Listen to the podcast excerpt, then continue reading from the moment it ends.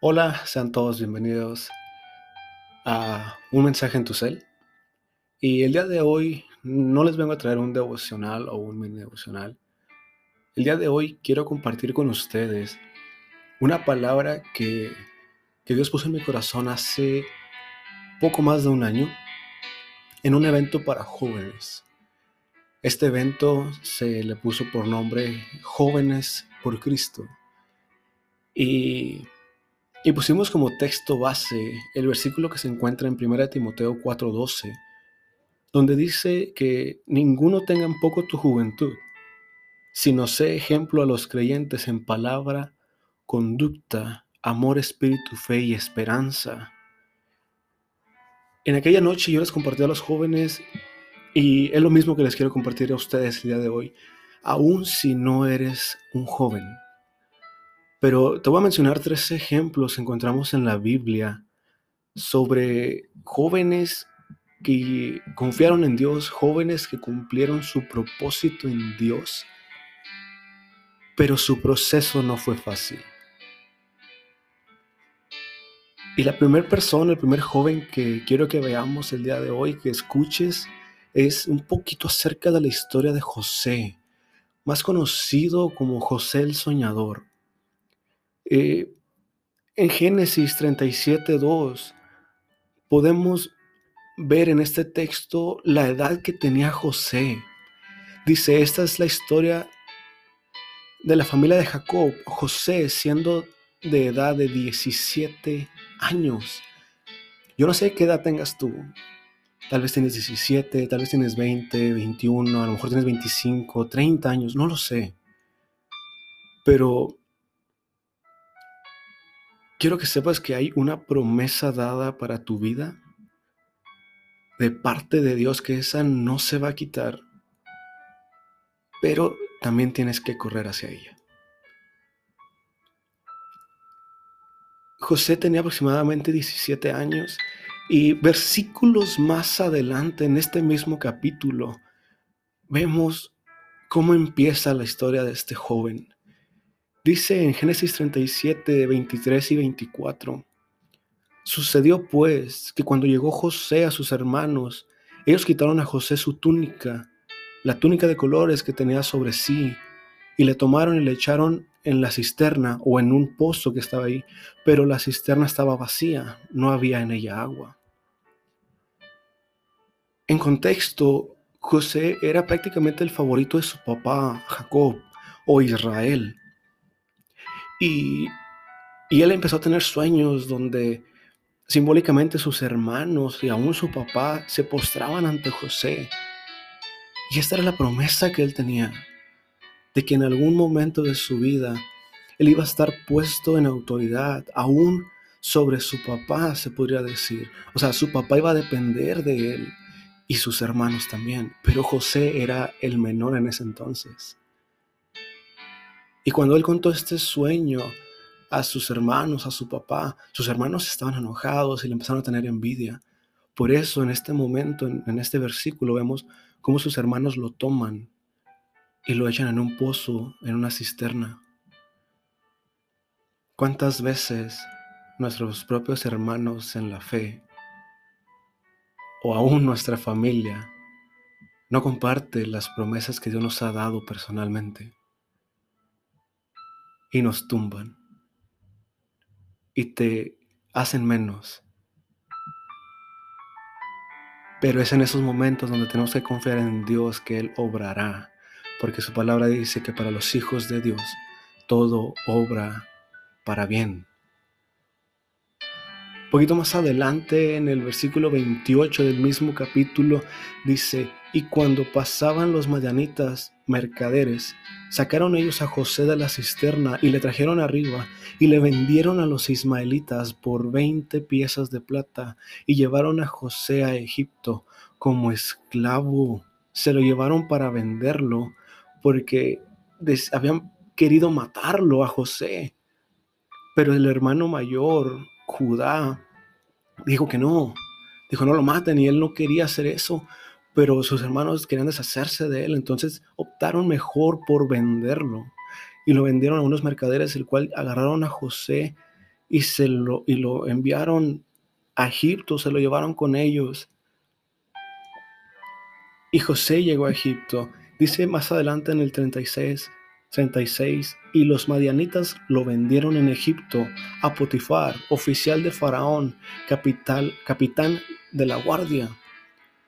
En este momento, créeme, José había sido vendido por sus propios hermanos a unos mercaderes que lo llevaron como esclavo a otro país, a otra región, a otro idioma, el cual fue vendido como esclavo a Potifar, un oficial de Faraón, o sea, una persona que tenía que seguir la religión de, su lugar de origen, de Egipto en este caso, que tenía una cultura diferente arraigada. Y vemos a José en este momento que ya no es nadie, o al parecer ya no es nadie. Al parecer ya se acabó ese sueño. El sueño que Dios puso en él, que se lo mostró, de pronto lo vemos que se desvanece, desaparece. Pero si leemos la historia completa de José en este momento, si tú metes a la Biblia, te metes y empiezas a leer, no vas a ver en ningún momento que José renegó contra Dios. En ningún momento vas a ver a José deprimido hasta el fondo. Porque él sabía, tenía esa confianza, tenía esa fe de que la palabra que Dios le dio se iba a cumplir. Aún a pesar del proceso que estaba pasando. Y esto lo vemos cuando José tenía cerca de 17 años. Y te digo algo, el proceso de José duró años. Y si mal no recuerdo, a los 30 años de edad, llegó a ser el segundo al mando de todo Egipto después de Faraón. Pero el proceso no fue fácil. Cuando José estuvo en casa de Potifar, la casa de Potifar fue bendita, fue bendecida por Dios, porque José estaba ahí. Y la escritura dice que Dios nunca se apartó de José. Y aún dentro de la casa de Potifar, José sufrió un altercado ahí donde la esposa de Potifar quiso que José se acostara con ella. Y José dijo, no, ¿cómo voy a hacer eso cuando me han confiado tanto? Y corrió, se alejó. Pero la historia cuenta que dejó su túnica y la esposa de Potifar empezó a hacer ruido y dijo, no, él intentó violarme a mí. Esto provocó que José parara en la cárcel.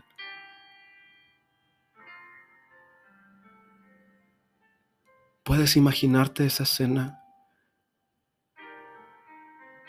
siendo un joven vendido por tus propios hermanos, siendo vendido por unos mercaderes a otro país como esclavo, estar en casa de una persona totalmente desconocida que ahora es tu Señor y le tienes que hacer caso, pero te va bien, ok.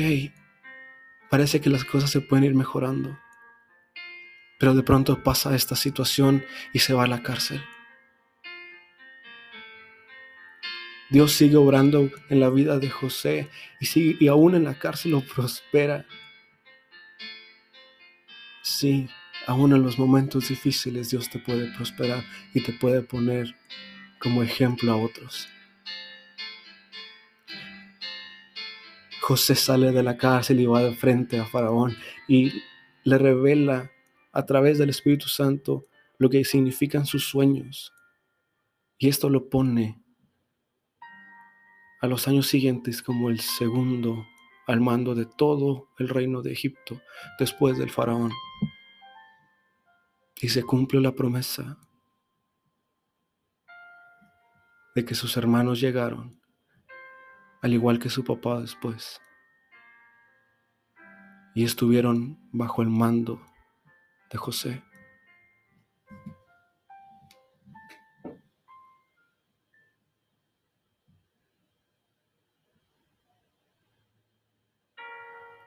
La segunda persona que quiero que veamos se llama Daniel. Muchos conocemos su historia, muchos conocemos un poco de él, y en primera, perdón, en Daniel capítulo 1, versículo 3 al 4, dice, y dijo el rey a Aspenas, jefe de sus eunucos, que trajese de los hijos de Israel, del linaje real de los príncipes, muchachos en quienes no hubiera tacha alguna. Entre ellos estaba Daniel. La Biblia no menciona la edad de Daniel, pero por los escritos y, los historiadores calculan que, que Daniel probablemente tenía algunos 14 años cuando Israel fue llevado en cautiverio. Daniel siendo de 14 años fue llevado en cautiverio a otro país, a otro reino donde en este lugar le impusieron, le cambiaron la vida a Daniel porque le cambiaron su nombre, le cambiaron su idioma, su escritura, le quisieron cambiar su alimentación. Él no fue vendido por sus hermanos, pero sí fue llevado en cautiverio. Y probablemente llegó a ver morir a sus papás porque habían conquistado su tierra y dice que él era del linaje real de los príncipes, o sea, era de los nobles, era de alto rango su familia. Y dice que no había tacha alguna en él. Dice en el mismo capítulo que esos muchachos no, no había tacha alguna, que eran de buen parecer, enseñados en toda sabiduría, sabios en ciencia y de buen entendimiento y, eran personas idóneas para estar en el palacio del rey, en este caso de Babilonia. Y se les ordenó que se les enseñase las letras y la lengua de los caldeos. Y les señaló el rey ración para cada día, la provisión de la comida del rey y del vino que él bebía, y que los criase tres años para que al fin de ellos se presentasen delante del rey. Dice que estas menciona cuatro jóvenes que trajo el jefe de los eunucos, el cual les puso por nombre a Daniel Belsasar, a Ananías Sadrach, a Misael Mesac y a Azarías Abednego. Quiero que pienses por un segundo en esta situación donde están llevando a Daniel en cautiverio, donde están llevando a este muchacho, a este joven, a otro reino y no sabe lo que le va a pasar. Tal vez él gozaba de ciertos privilegios en Israel, pero ahora no, tenía nada. Él no sabía lo que le iba a pasar y lo que pasó fue de que lo querían hacer una persona totalmente nueva, conforme a Babilonia. Y cuando parecía que todo estaba perdido y que no podía hacer nada, Daniel en su juventud, en sus años de joven decidió en su corazón aferrarse a Dios y decir, no me voy a contaminar con la porción del rey, con su comida, con su bebida. Aprenderé el idioma para poderme comunicar, pero no me contaminaré porque no es de Dios. Y déjame decirte,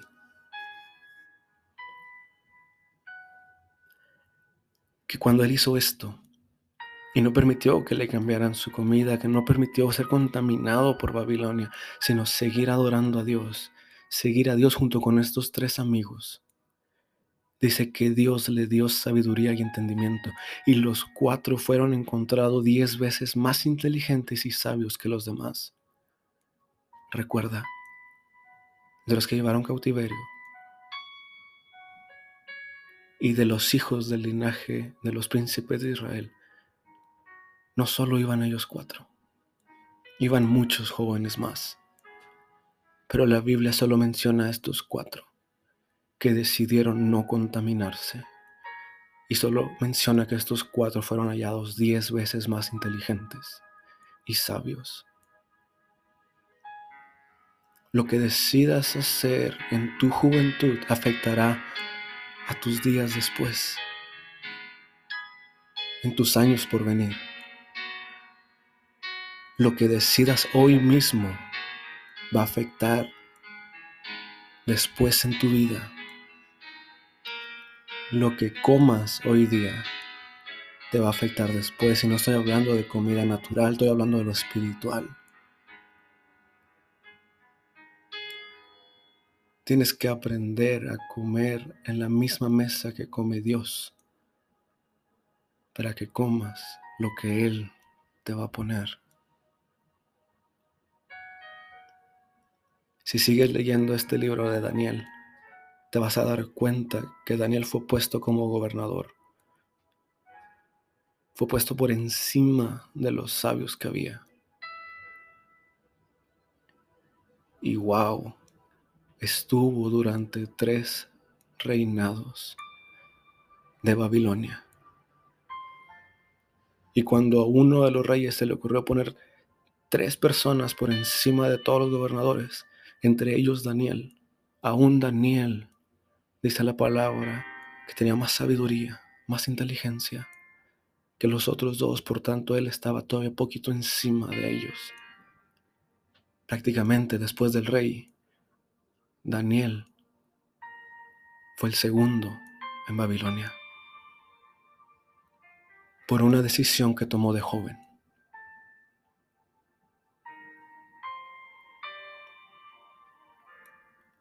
A la última persona que quiero que veamos se llama David. A un pastor de ovejas. La Biblia tampoco menciona más o menos cuántos años tenía cuando fue ungido. Pero sí se tiene un recuento aproximado de cuál era su edad cuando mató a Goliat. Que cuando mató a Goliat él ya había sido ungido antes. Cuando mató a Goliat él tenía aproximadamente 18 años. Quiere decir que fue ungido antes. Y te digo algo, Daniel llegó a reinar sobre Israel hasta que tenía 30. Su proceso duró por lo menos 12 años. Por lo menos. En 2 Samuel 5:4 vemos que dice que David tenía 30 años cuando comenzó a reinar y reinó por 40 años sobre Israel. Y te voy a decir algo sobre David. Él era el menor de ocho hermanos en total. Pero te digo algo, igual que con José, a David no lo quería su familia. Porque cuando llegó Samuel a buscar a David, él no sabía que, iba a ungir a David, pero Dios le dijo, ve a esta casa porque yo he escogido uno de sus hijos para que sea rey, porque él tiene un corazón como el mío. Cuando él llegó, hicieron comida y el profeta Samuel le dijo, tráeme a tus hijos, porque Dios ha escogido uno de tus hijos para que sea el próximo rey de Israel. Y presentó a siete. Entre ellos no estaba David. David estaba, no estaba ni en la fiesta, ni en la comida. David estaba ya trabajando, cuidando ovejas. En aquel entonces, para eso estaban los esclavos que tenían, para eso estaban los criados que tenían, para estar cuidando las ovejas, para estar cuidando el ganado. Pero en ese entonces el, el padre de familia puso a David a cuidar de las ovejas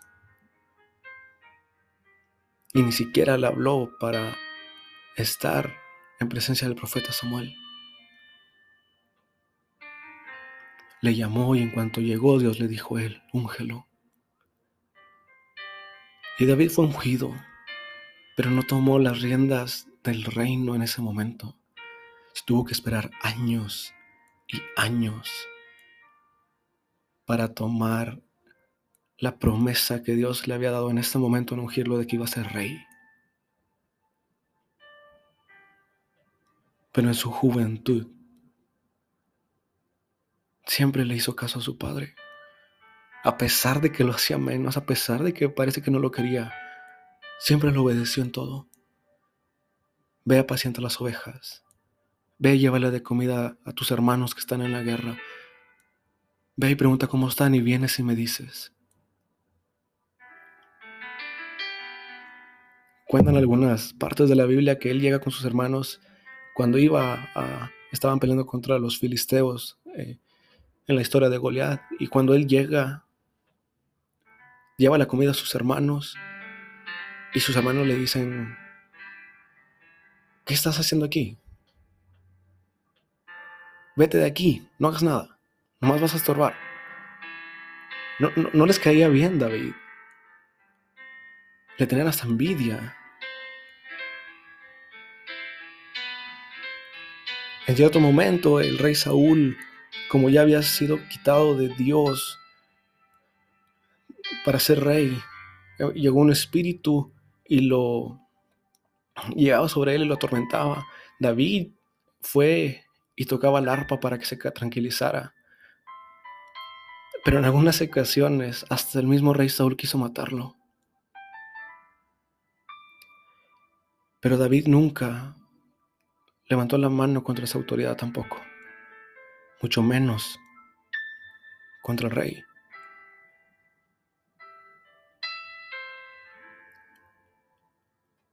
Y nunca se le olvidó la promesa que Dios le hizo de que un día iba a ser rey. Él simplemente esperó en Dios. Sí accionó y Dios lo fue llevando poco a poco ese a su llamado. Y llegó a ser rey. Y la promesa que le dio a José, que le dio a David, se cumplió. Y por la obediencia de Daniel llegó a estar hasta donde llegó, junto con sus tres amigos, porque confiaron en Dios, porque creyeron en sus promesas, porque tuvieron fe directamente en Dios, porque ellos no conocían a Jesús. Y hoy te quiero decir que lo que hagas hoy día va a afectarte de aquí a unos años adelante. Pero también te quiero decir que tengas confianza en la promesa que Dios te ha dado. La promesa que Dios te dio en tu juventud. La promesa que Dios te pudo haber dado ayer. Cuando a Abraham le prometió que iba a ser padre de multitudes, Abraham ya era avanzado de edad pero confió. Y al final miró nacer a Isaac y lo vio crecer y lo vio casarse.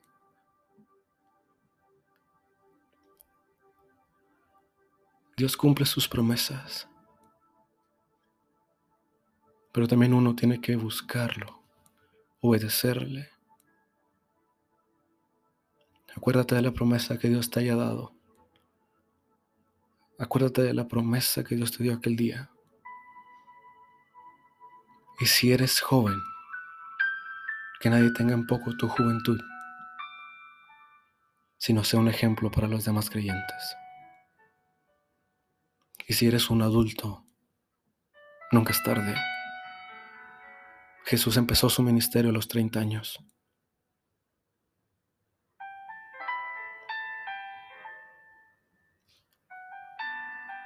Abraham miró su promesa cumplirse alrededor de los 100 años, si mal no me equivoco.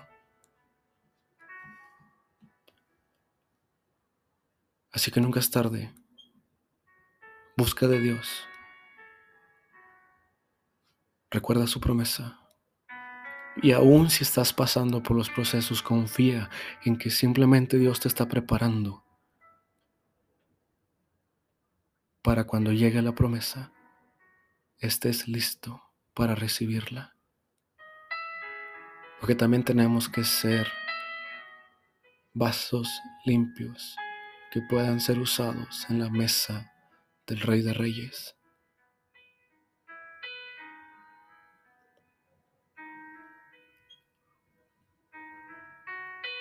Gracias por tomarte este tiempo de escuchar. Espero esta palabra te haya sido de bendición. Si te fue de bendición o crees que puede ser de bendición para alguien más, compártela. Recuerda que también somos luz. Y una luz no se pone debajo de un mueble para esconderse, sino en un lugar alto para que alumbre. Sé luz. Recuerda tu promesa y confía en Dios. Y camina y confía durante los procesos.